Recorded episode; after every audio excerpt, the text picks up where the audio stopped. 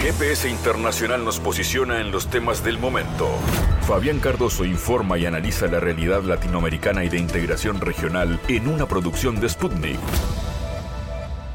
Con temas variados, iniciamos un nuevo recorrido, un nuevo espacio de GPS Internacional en nuestra audiencia, saludándola en Uruguay 97.9 FM, en Montevideo M24 102.5 en Maldonado y en todo el planeta en habla hispana a través de la web de nuestra agencia Sputnik, mundo.sputniknews.com. Vamos a viajar por el mundo junto a nuestro analista Eduardo Luis Mogia, porque se ha concretado una muy importante reunión internacional entre autoridades, el presidente turco, el presidente ruso Vladimir Putin y también el canciller de Irán. Se lee como un mensaje retador a la OTAN, sobre todo por la presencia de Turquía, que ha motivado curiosidad. Eh, ¿Qué papel tuvo eh, Turquía y el presidente Erdogan en esa cumbre? Tomando en cuenta que es un miembro eh, de la OTAN. ¿Qué papel está jugando Rusia también en esta situación? Bueno, Eduardo Luis Moje, analista internacional especializado en geopolítica, buscará responder alguna de esas preguntas. Iremos hacia Ecuador, porque la Fiscalía ha recibido eh, una denuncia y está investigando. De hecho, se trasladó a la vivienda del expresidente Lenin Moreno, porque se lo está investigando por un presunto delito de peculado, o sea, apropiación indebida de dinero o de bienes pertenecientes al Estado. Y vean qué curioso, se lo denuncia por robar bienes patrimoniales del Palacio Presidencial.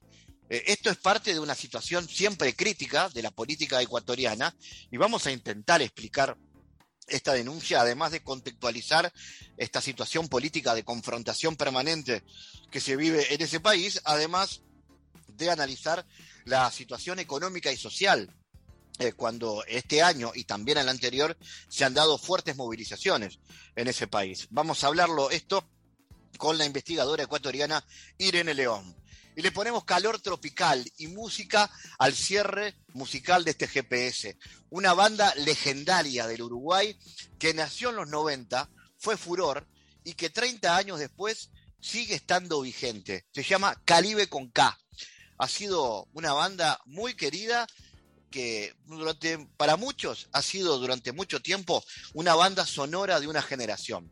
Gerardo Nieto es una de las voces más reconocidas de esta banda y estará conversando con nosotros presentando un espectáculo que Caribe presentará el 20 de agosto en el Gran Antel Arena de Montevideo. Arrancamos entonces, esto es GPS Internacional. En GPS Internacional localizamos las noticias de América Latina.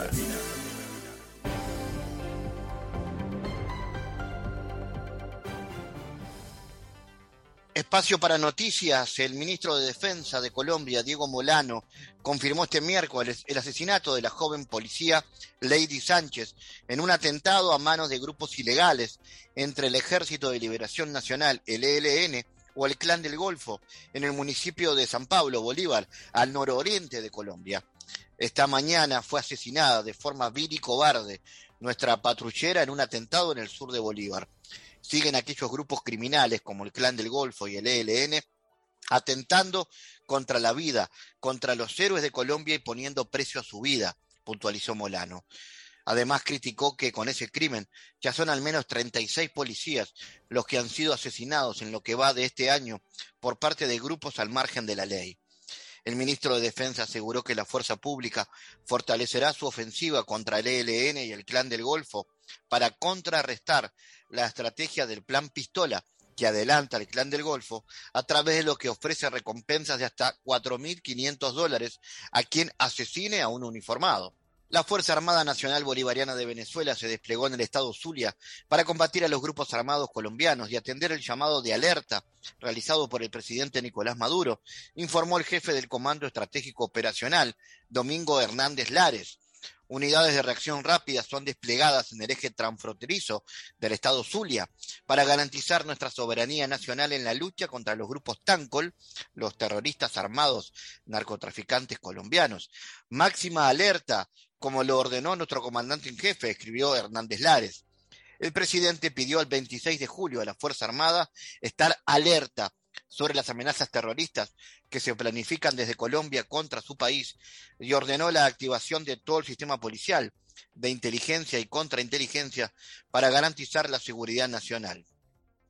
Venezuela rompió relaciones diplomáticas con Colombia en febrero del 2019, luego del intento de la oposición liderada por Juan Guaidó de ingresar por la frontera una presunta ayuda humanitaria que Caracas calificó como un intento de invasión. Las importaciones de petróleo de Turquía aumentaron un 13,2% en mayo y Rusia fue su principal proveedor, informó la agencia de noticias Anadolu, citando datos de la Autoridad Reguladora del Mercado de la Energía Turca.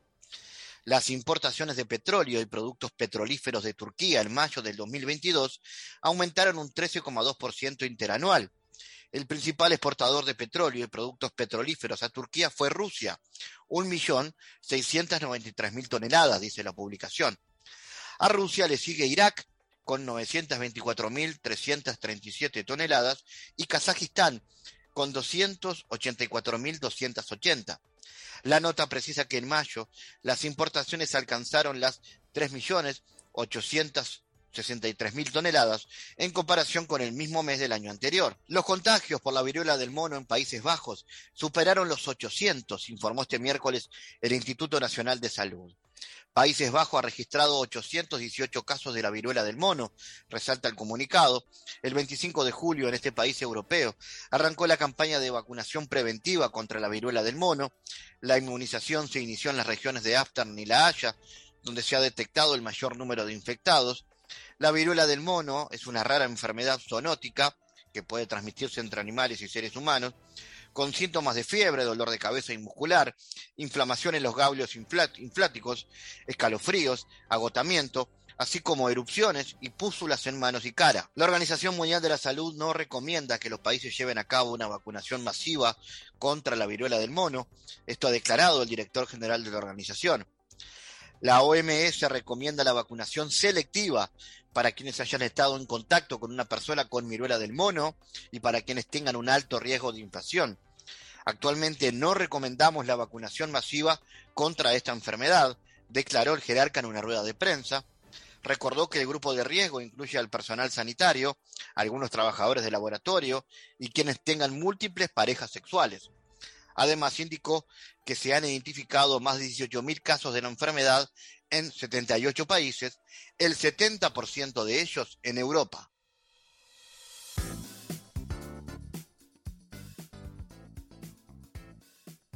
La canciller de Alemania aseguró que la reunión que sostuvo el presidente turco Recep Tayyip Erdogan con Vladimir Putin y Ebrahim Raisi, la autoridad de Irán, le envió un mensaje retador a la OTAN. La cumbre trilateral entre Rusia, Turquía e Irán sigue generando incomodidad entre los líderes occidentales. Esta vez fue la canciller alemana quien advirtió que el encuentro celebrado en Teherán el 19 de julio pasado puede ser interpretado como un desafío directo a la Alianza Atlántica creada en 1949 para hacer frente a las supuestas amenazas que representaba la URSS a los países de Occidente. En medio del conflicto en Ucrania y sus múltiples efectos económicos y geopolíticos, eh, Alemania no entiende la lógica del mandatario turco al sumarse a la cumbre con Putin y Raisi, al tiempo que otorga ayuda militar a gran escala a Kiev. El hecho de que el presidente turco esté en esa fotografía es un desafío, por decirlo amablemente, consideró la canciller alemana en una entrevista con un medio local. Vamos a hablar sobre este asunto, a interpretarlo con nuestro investigador Eduardo Mogia, especialista en estos temas de esta zona del mundo. Eduardo, ¿cómo analizas la importancia geopolítica de esta cumbre? ¿Es una prueba más de que el mundo ya no está controlado por los Estados Unidos? Bueno, perfecto. Hola, buenas tardes, Fabián.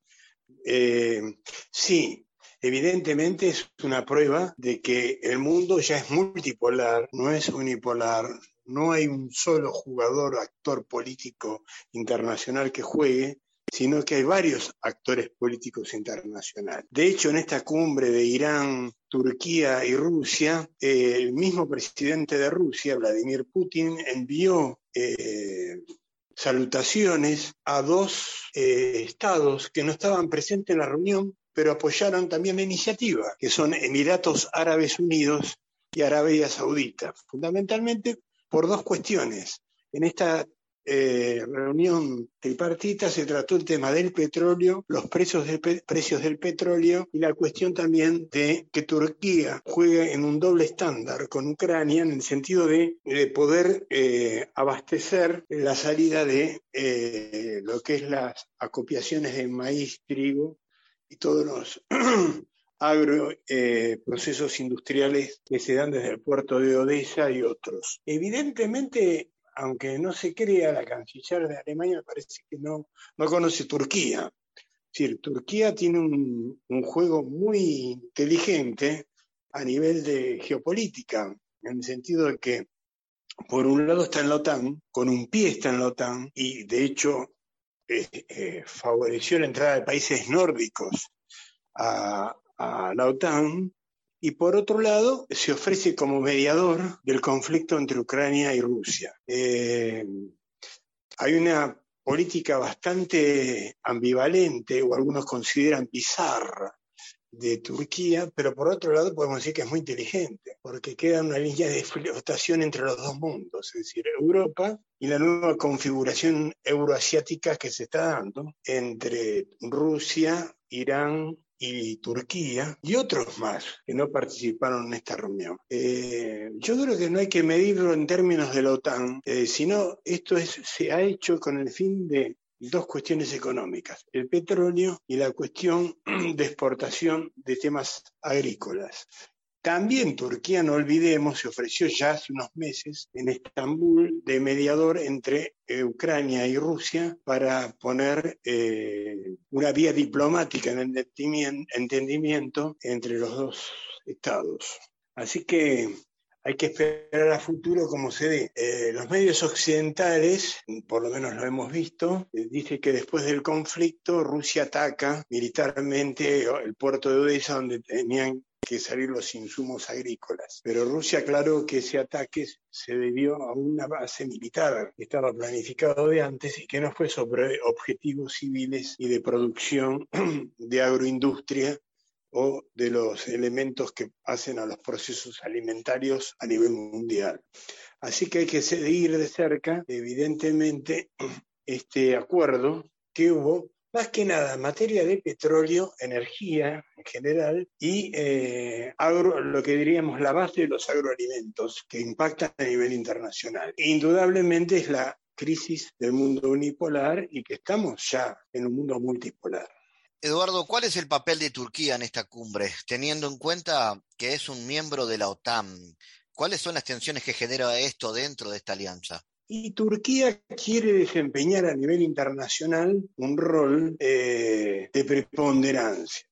Es decir, en cierta manera es, el encalave que una Europa con Asia, presentarse así, y por otro lado, como un medio de eh, poder ser el mediador de grandes conflictos internacionales. En síntesis, en este mundo multipolar que se está configurando, Turquía quiere jugar un papel activo y de gran preponderancia. Por eso juega, no diríamos a dos puntas, juega fundamentalmente estar en Europa, estar apoyando ciertas medidas de Europa, pero por otro lado no condenar económicamente a Rusia y mucho menos eh, ser un escollo para las negociaciones de paz. Es más, vuelvo a repetir, en, Estambul se establecieron líneas de negociación diplomática para mediar entre el conflicto de Ucrania y Rusia. Yo creo que Turquía juega un papel, o quiere jugar, mejor dicho, un papel predominante en la futura configuración de las relaciones internacionales euroasiáticas, ¿no? En este sistema internacional en transición que ha sido asignado por las tensiones geopolíticas entre este y oeste, ¿Turquía es el gran ganador de esta coyuntura? ¿Y cómo está jugando a nivel diplomático? Eh, Turquía está jugando un papel que no se esperaba, los europeos no lo esperaban, y Erdogan es un hábil político y tiene una hábil política exterior, en el sentido de que, eh, por un lado, eh, reclama, y de hecho está, su pertenencia a Europa, pero por otro lado señala que tiene aliados en el mundo asiático, aliados de peso, no solo Irán y sino también los Emiratos Árabes, Arabia Saudita y nada menos que Rusia. Es decir, si bien no apoya la operación militar de Rusia sobre eh, Ucrania, tampoco condena a Rusia. Es decir, eh, se ofrece fundamentalmente para mediar en el conflicto. Es decir, ofrece la vía diplomática. Turquía se ofrece a nivel internacional como un gran negociador y como un puente entre Europa y Asia. No, olvidemos que ya eh, no solo ahora, sino a lo largo de los, de los años, décadas, Turquía jugó un papel fundamental en esta cuestión de los procesos políticos internacionales. Eduardo, finalmente, ¿qué rol está jugando Rusia en este conflicto y cuál es su papel en este mundo multipolar? Y Rusia, yo creo que lo que ellos denominaron la operación militar se prolongó en el tiempo. Eh, mm, ahora Rusia no puede quedar afuera y nunca quedó afuera, evidentemente. Rusia es un actor de, diríamos, de peso internacional importantísimo en el tablero internacional y dentro del, mundo multipolar representa el eje fundamental del nuevo mundo multipolar. Es decir, eh, si bien los medios occidentales eh, y de información en general señalan que ha caído la imagen de Rusia debido a este conflicto, eh, debemos decir que Rusia lo que está ganando también es señalar que su presencia es importante a nivel de un mundo que cada vez es más complejo. No solo por la cuestión militar, vuelvo a repetir, sino por la cuestión económica, es decir, la cuestión de la energía, el gas, eh, todo lo que es la cuestión agraria. Rusia juega un papel importantísimo. Eh, y evidentemente no puede quedar afuera, nunca quedó afuera. Siempre se la vio como una potencia eh, dentro de este nuevo mundo multipolar. Es decir, las varias etapas que pasó Rusia, desde la Segunda Guerra Mundial, la Unión Soviética, la, disolución de la Unión Soviética y la creación de la Federación Rusa, aún hoy Rusia juega un papel preponderante dentro de las relaciones internacionales. No se puede pensar el mundo hoy multipolar sin Rusia, le guste o no a la OTAN o a Europa o a quien sea. Eduardo Luis Mugia, como siempre, gracias por tu análisis y aportar tu conocimiento en GPS. Bueno, muchas gracias a ustedes y suceso con el programa que lo seguimos. Analizamos los temas en GPS Internacional.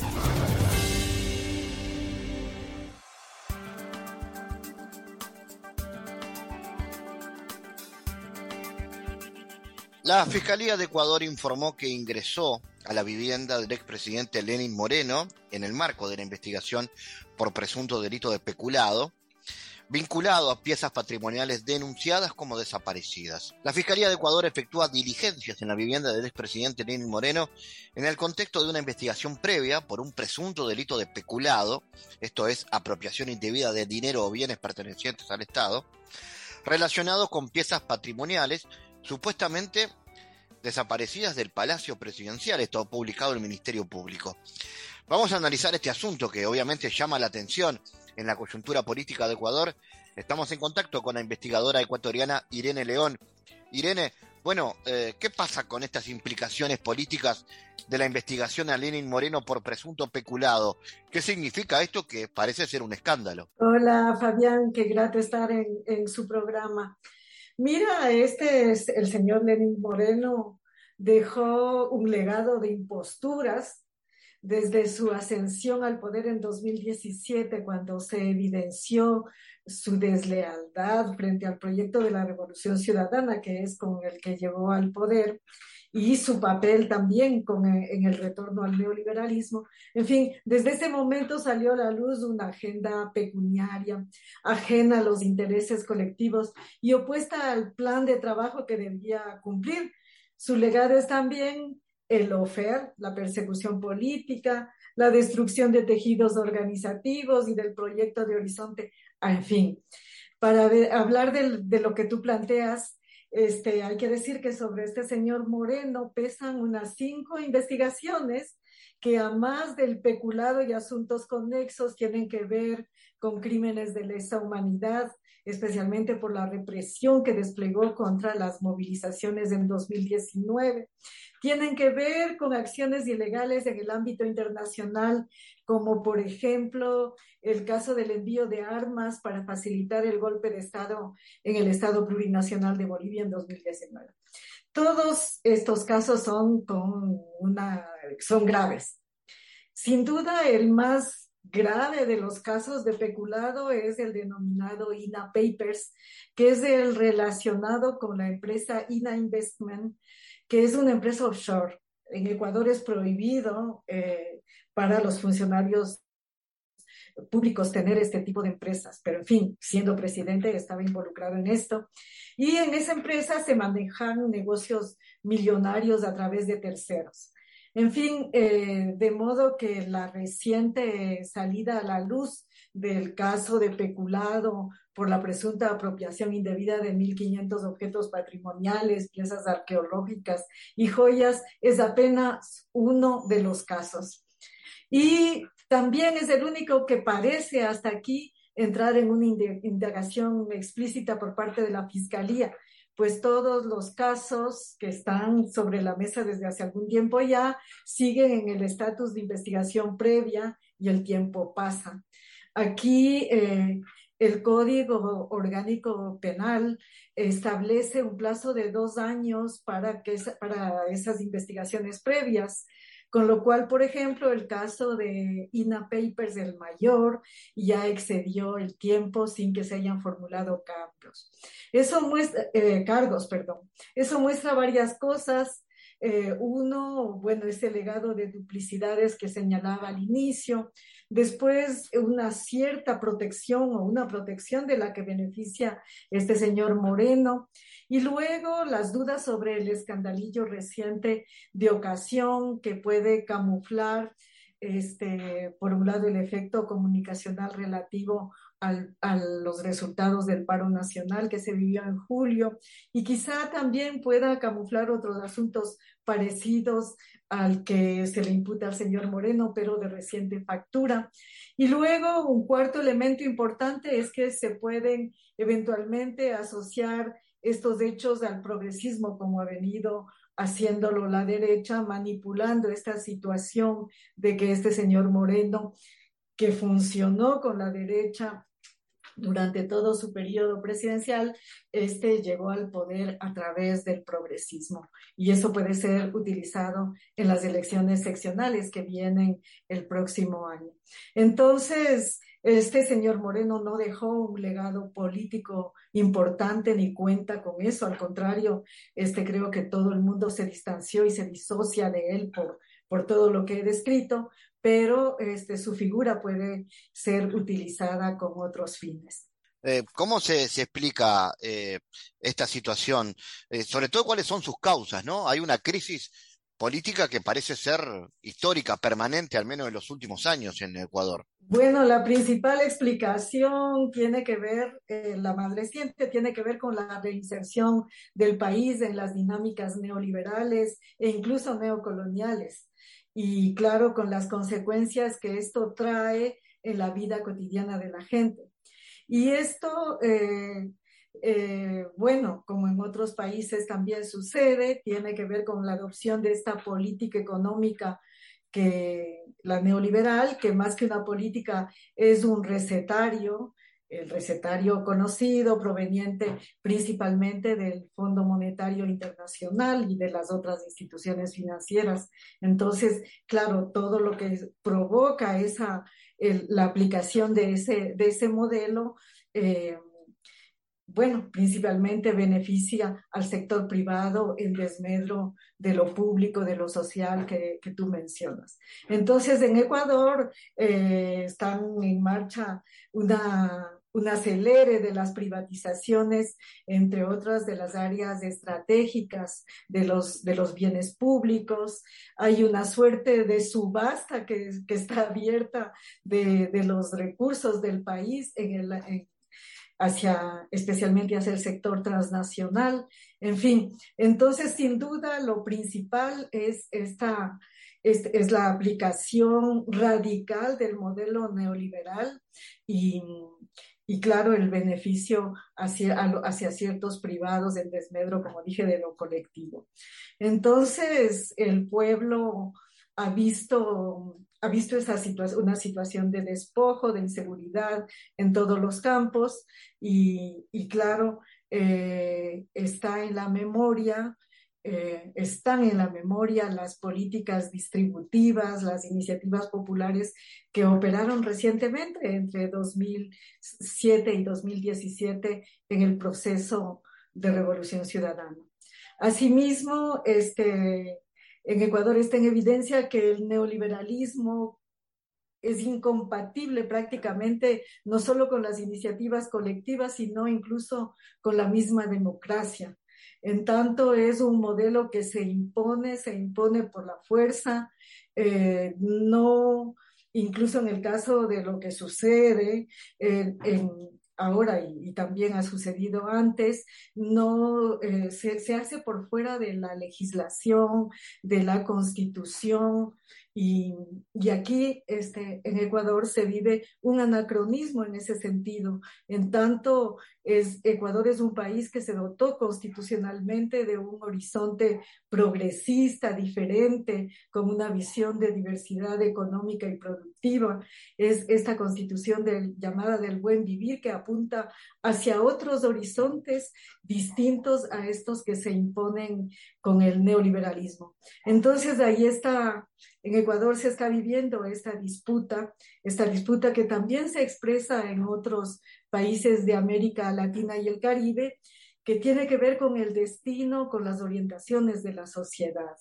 Eh, es eso lo que se vive desde, desde hace bastante tiempo ya, pero que en el último tiempo este, tiene esta característica, es decir, Ecuador tiene una, una constitución e incluso legislación eh, afincada, la constitución en el buen vivir, legislación progresista y por otro lado, este, llamando, este es el segundo ciclo de gobierno que impone un neoliberalismo radical. Entonces, estamos en, en esa, en esa disputa, es decir, las reglas del neoliberalismo con con las instituciones financieras internacionales al frente de, estos dogmas y por otro lado el país, la gente buscando hacer protagónicos de su propio proyecto, de su propia historia. Y claro, eso eh, produce estas, estas diferencias, esta disputa que, que sin duda es de largo alcance, pero que tiene expresiones como las que se han vivido más recientemente en, el, en este año, en julio en particular, en el país. Eh, ¿Cómo ha reaccionado el, el, gobierno y la sociedad a lo que fueron los estallidos sociales que se concretaron el año pasado, ¿no? que fueron eh, bastante intensos en, en Ecuador. ¿Qué, ¿Qué, qué, pasó después de eso? ¿Cómo quedó la sociedad y cómo reaccionó el gobierno? Bueno, hubo movilizaciones el mes pasado, bueno, este, hasta julio, ahora mismo, hace poco, un paro nacional significativo que, que duró 18 días eh, con, una, con una agenda si bien básica, coyuntural, de, de, reivindicaciones inmediatas, pero que tienen que ver justamente con esta necesidad de cambiar el, el modelo neoliberal. En Ecuador se expresó esa resistencia al neoliberalismo y eh, singularmente esta movilización fue muy convocante, se movió el país entero, eh, fue una movilización intersectorial con esta agenda de varios puntos. Entonces, eh, por un lado, en, frente, a, frente a este hecho reciente, quedó eh, sobre la mesa esto, es decir, el país está exigiendo un cambio, eh, se puso en evidencia recientemente que no se puede vivir en un país sin la atención del Estado, especialmente en los derechos básicos, esos que afectan al cotidiano, como por ejemplo la educación, la salud, la alimentación y otros que son desmantelados, literalmente desmantelados con estas políticas neoliberales de, de privatizaciones, de transferencia al mercado de todo lo público. Entonces, esto, que, esto fue un, un, punto, digamos, para el proyecto y para los sectores populares. Por su parte, eh, el gobierno que reaccionó con bastante arrogancia y autoritarismo frente a esta gran movilización de la ciudadanía, eh, especialmente el presidente Lazo, nunca se presentó ni presentó eh, su voluntad de, de, negociar con estos actores y y, e impuso un estado de excepción para anunciar represión, represión que fue muy, muy dura, hubo violaciones a los derechos humanos, en fin, y no, incluso este, eh, luego de todo eso eh, se salvó y hasta podemos decir que el gobierno se recompuso. Hay que mencionar que incluso en la Asamblea Nacional este presidente fue llamado a responder por, por sus actos y, y, hubo incluso un riesgo de destitución de la que también se salvó y como dije hasta se recompuso. Es más, hasta continuó y continúa con la agenda neoliberal, con esta agenda propia, el mismo día en el que iniciaban las mesas de negociación que, que resultaron del paro que menciono, este eh, anunció un acelere de las privatizaciones. Entonces, eh, es una situación compleja, se aplicó aquí esta táctica del desgaste, alargar los tiempos con represión, en fin, y esta táctica del regateo parecido a lo que está aconteciendo en Panamá ahora con el paro también ahí, donde se organizan unas mesas para discutir eh, aspectos bastante puntuales que no tienen que ver con ninguna agenda estratégica. Entonces, sin duda, es claro que el gobierno continúa con su agenda neoliberal, eh, va a continuar con esa, con esa agenda de neoliberalismo radical a nivel internacional. Igual continúa con una agenda apegada a, la ideología de, de la más conservadora en la esfera internacional, pero incluso con iniciativas neocoloniales, como por ejemplo en, el Senado estadounidense está sobre la mesa una, un proyecto llamado de, de partnership, de contraparte, de relación entre Ecuador y Estados Unidos, que tiene varios principios de protectorado y coloniales. Asimismo, este, ha continuado con su política internacional expresando una adhesión irrestricta a los lineamientos estadounidenses. Eso incluye, por ejemplo, una reciente incorporación de Ecuador a las propuestas de la OTAN. Es más, el gobierno de Ecuador, que será, Ecuador entrará a ser parte del Consejo de Seguridad de Naciones Unidas a partir del año próximo y no obstante ya ha comenzado a tener eh, a hacer compromisos, como por ejemplo una reunión con el gobierno de Croacia para comprometer iniciativas en ese sentido. Entonces, vemos que eh, eh, así está la situación de Ecuador. Es una situación de disputa de proyectos que en, esta, que en esto también está presente y que en realidad no se mueven mucho las líneas. Gracias, Irene León, por tu análisis para GPS Internacional. Gracias por la entrevista, un gusto estar con Sputnik. En GPS Internacional navegamos por la sociedad y la cultura.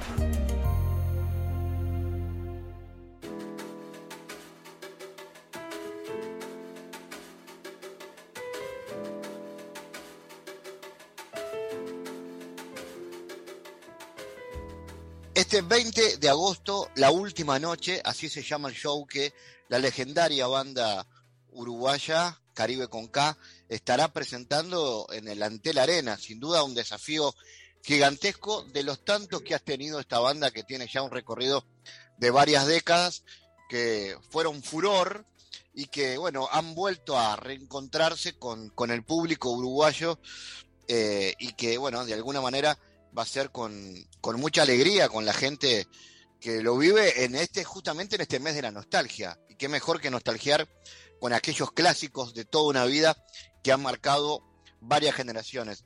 Se llama La Última Noche. Y esa es la primera pregunta que le quiero hacer a Gerardo Nieto. eh, una de las voces legendarias de este Caribe con K. Eh, esto no es una despedida, Gerardo, ¿o sí? Somos como los chanchaleros que se despiden y vuelven cada rato. no, no, en realidad no es una despedida, ni mucho menos. Creo que es un, creo que el sello le quiso dar un sentido comercial como que que vamos a estar la última noche, o la última noche del año será, ¿no? En realidad no, no lo cuestioné todavía eso. Pero bueno, nos quedamos tranquilos que no es la última despedida. Eh, no, por supuesto. ¿Ustedes se reencontraron hace ya cuánto tiempo? ¿Cuánto, ¿Cuándo se rearmó Caribe? Y mirá, creo por el 2004, 2005. Y ahí comenzó todo este proceso de esta, de esta segunda etapa, ¿no? De Caribe con K. Eh, que bueno, eh, ha tenido un reencuentro brutal con el público, como si no hubiera pasado nada, ¿no? Desde los 90 hasta ahora, la gente está igual, está ahí. Eh, yo creo que Caribe, el, secreto del éxito no lo tiene nadie, ¿viste? Ojalá fuera, ojalá lo tuviera, yo sería Emilio Estefano o algo parecido para, para tener el secreto del éxito, pero pasaron cosas, yo creo que Caribe hizo muchas cosas bien eh, eh, que quedaron testimonios grabados que fueron temas que marcaron generaciones. Este, y se fue pasando de generación en generación esa, eh, e, ese material. Y bueno, Caribe cuando se desarmó, básicamente fue porque cada uno de nosotros tenía su proyecto personal, por, por, un tema de crecimiento personal también, nada más. No, no por, por decir, bueno, este, no, funciona la banda. Entonces quedó todo un público con ganas de eso y escuchando el material, ¿no? Yo creo que pasa eso con Caribe. Y también un poco eh, pasó eso de, de, de, ser vigentes por ser consecuentes con nuestro trabajo. Nosotros, cuando empezamos con todo esto, hacíamos cosas que para su época eran difíciles de ver y tenía muchas cosas positivas, desde el vestuario hasta, hasta yo qué sé, hasta las coreografías.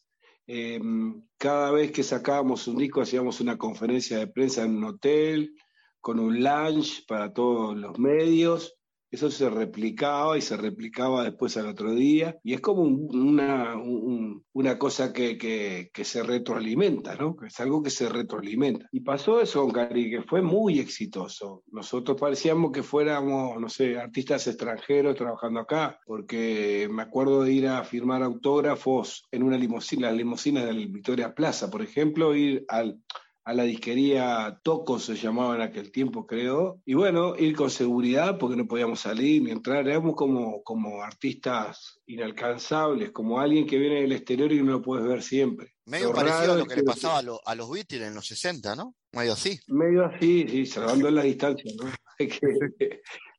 sí, salvando la distancia, los Beatles son los Beatles. Está bien.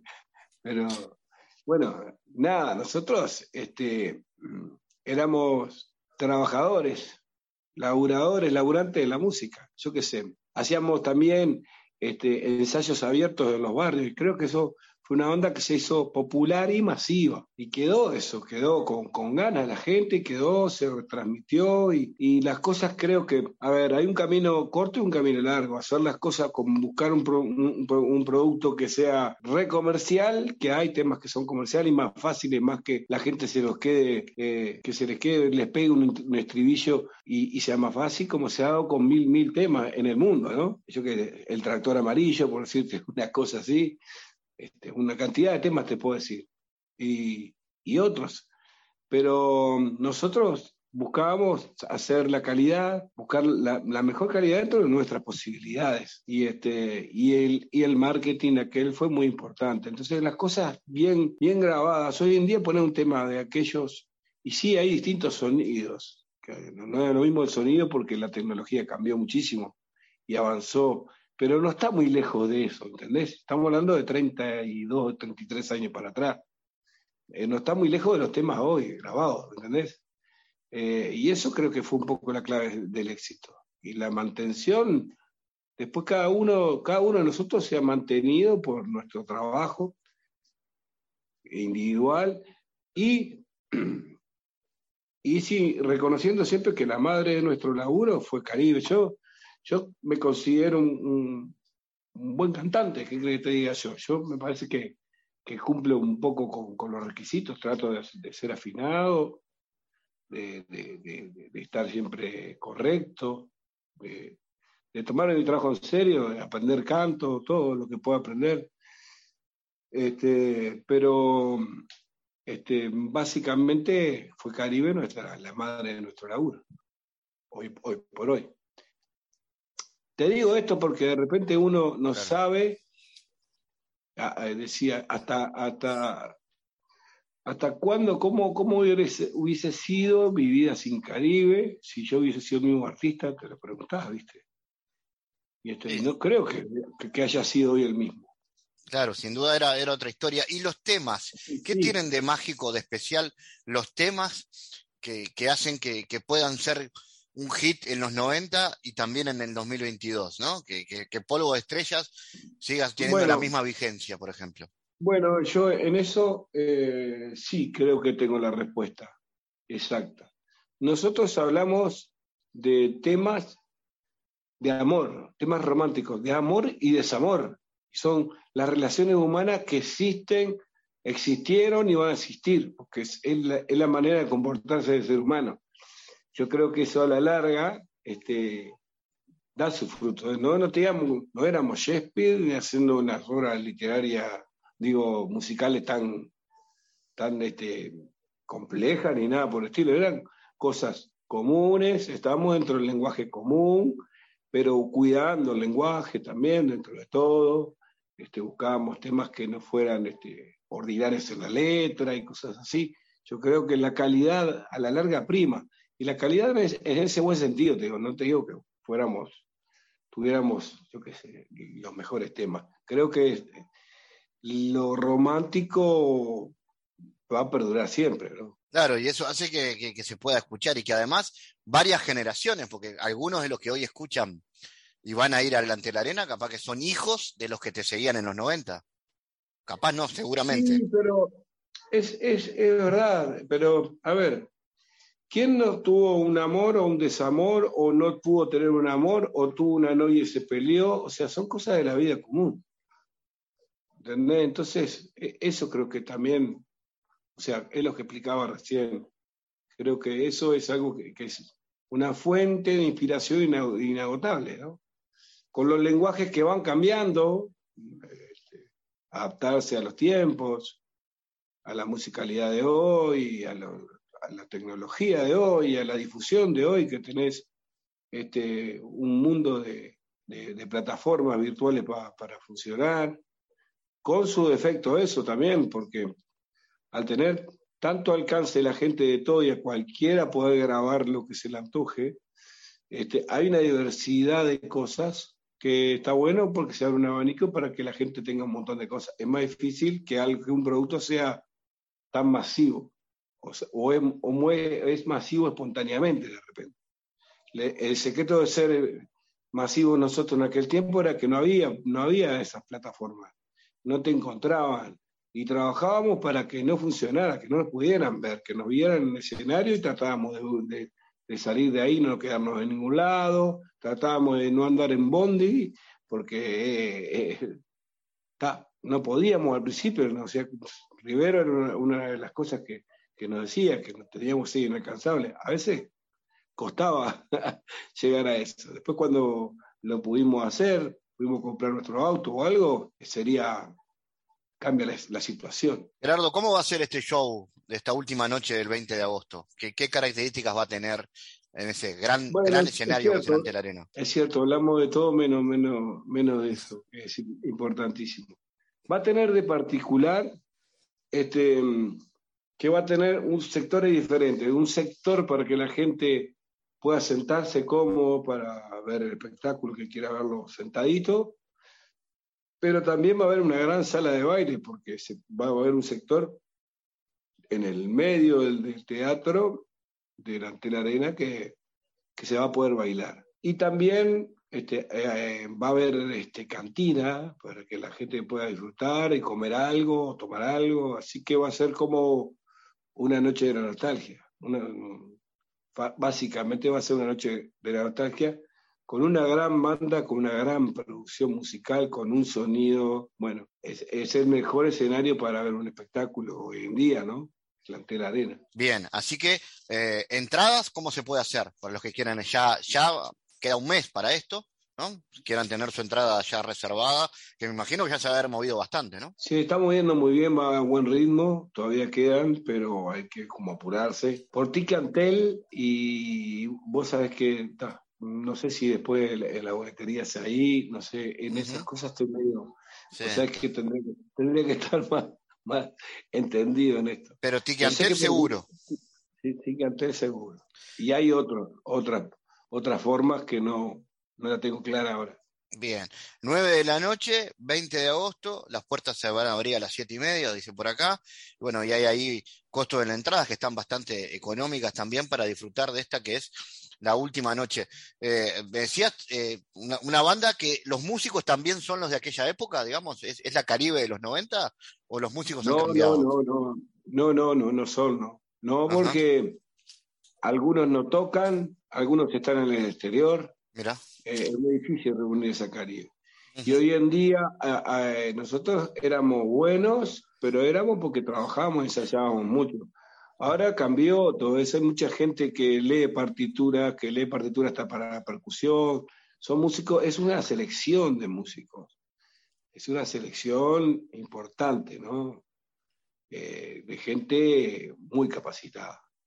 Eh, el sonido va a ser bueno sin duda, sin, ningún tipo de duda, ¿no? Va a sonar como nunca. Tenemos la dirección musical de Aníbal González, que, que está, es un despegado es un despegado que, que, que pasa. Yo tengo una alegría con eso de los arreglos, que sin cambiar la forma de los arreglos de Caribe, le buscó la vuelta para modernizarlos y que, que sonaran diez veces más de lo que sonaban. Parece una banda de latin jazz a veces. Es increíble. Habrá que disfrutarlo. Entonces, este 20 de agosto en el Antel Arena. Gerardo, te agradezco mucho por este contacto. Un abrazo y nos estamos viendo por ahí. Un abrazo para vos, para toda la audiencia y aguante la 24, loco.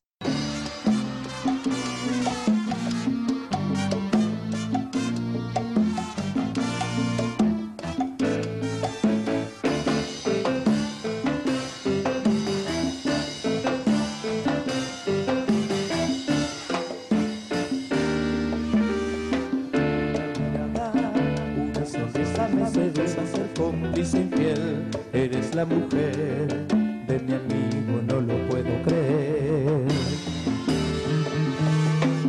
Una llamada, alguna frase que insinúa sin comprometer, pero a la vez me invitas algo más que un café.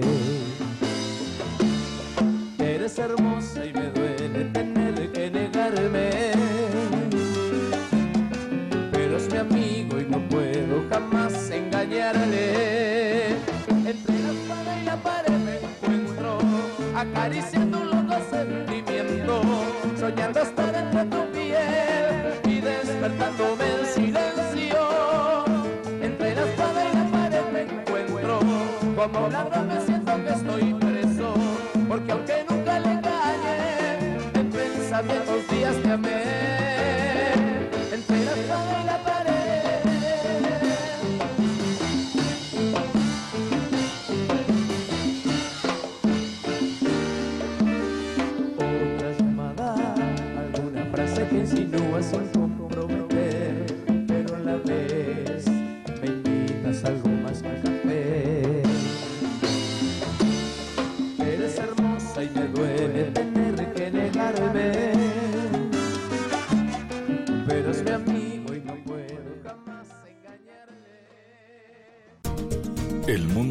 GPS internacional.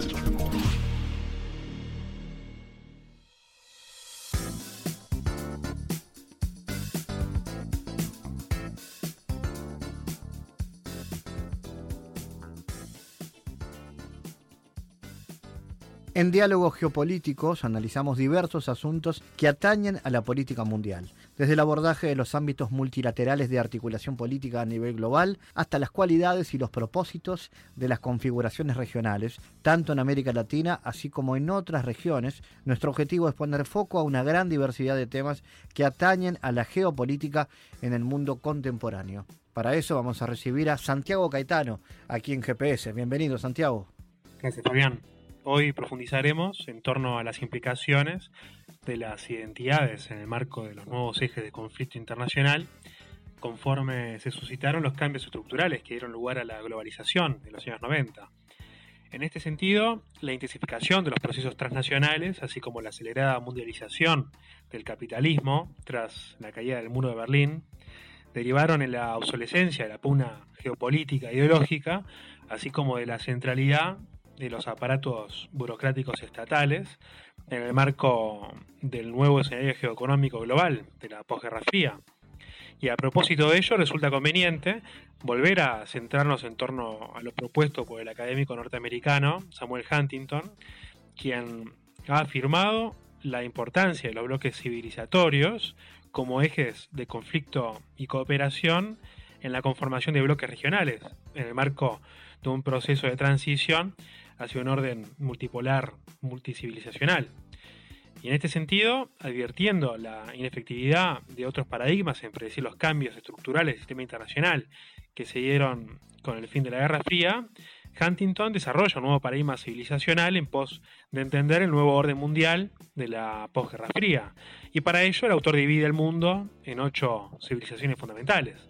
La civilización cínica, con China como epicentro, incluyendo las comunidades chinas del sudeste asiático, así como Vietnam y la península coreana, la japonesa, que le diferencia al resto de Asia, la hindú, centrada en la civilización de la India, luego la civilización islámica, originada en la península arábiga, dispersada en el norte de África y Asia Central, y asimismo también los pueblos túrquicos, persas y malayos, que están dentro de las varias distinciones y subdivisiones dentro del Islam, y em, también ubica la cultura africana, aunque advierte que no hay un sentido de identidad panafricano, el cual el autor plantea el desarrollo incipiente de una identidad continental. Ubica también a la civilización ortodoxa, centrada en Rusia y diferenciada del cristianismo occidental. Luego la civilización occidental, em, la cual la ubica en Europa y América del Norte. Y la diferencia de América Latina, que la ubica en una civilización aparte. Y esta distinción que hace Huntington puede explicarse por su subjetividad en torno a la política interna eh, norteamericana. Podríamos mencionar su publicación ¿Quiénes somos? Los desafíos a la identidad nacional americana, publicada en mayo del 2004, donde centra la discusión en torno a la identidad estadounidense y advierte sobre la amenaza que constituiría la inmigración latinoamericana a gran escala lo cual, según él, dividiría a Estados Unidos en dos pueblos, dos culturas y dos lenguajes, lo cual naturalmente le valió fuertes críticas por etnocentrismo. Gracias Santiago por tu aporte a GPS Internacional. Gracias a ti Fabián, hasta la próxima. Fabián Cardoso en GPS Internacional junto a los protagonistas analizó la realidad. Una producción de Sputnik.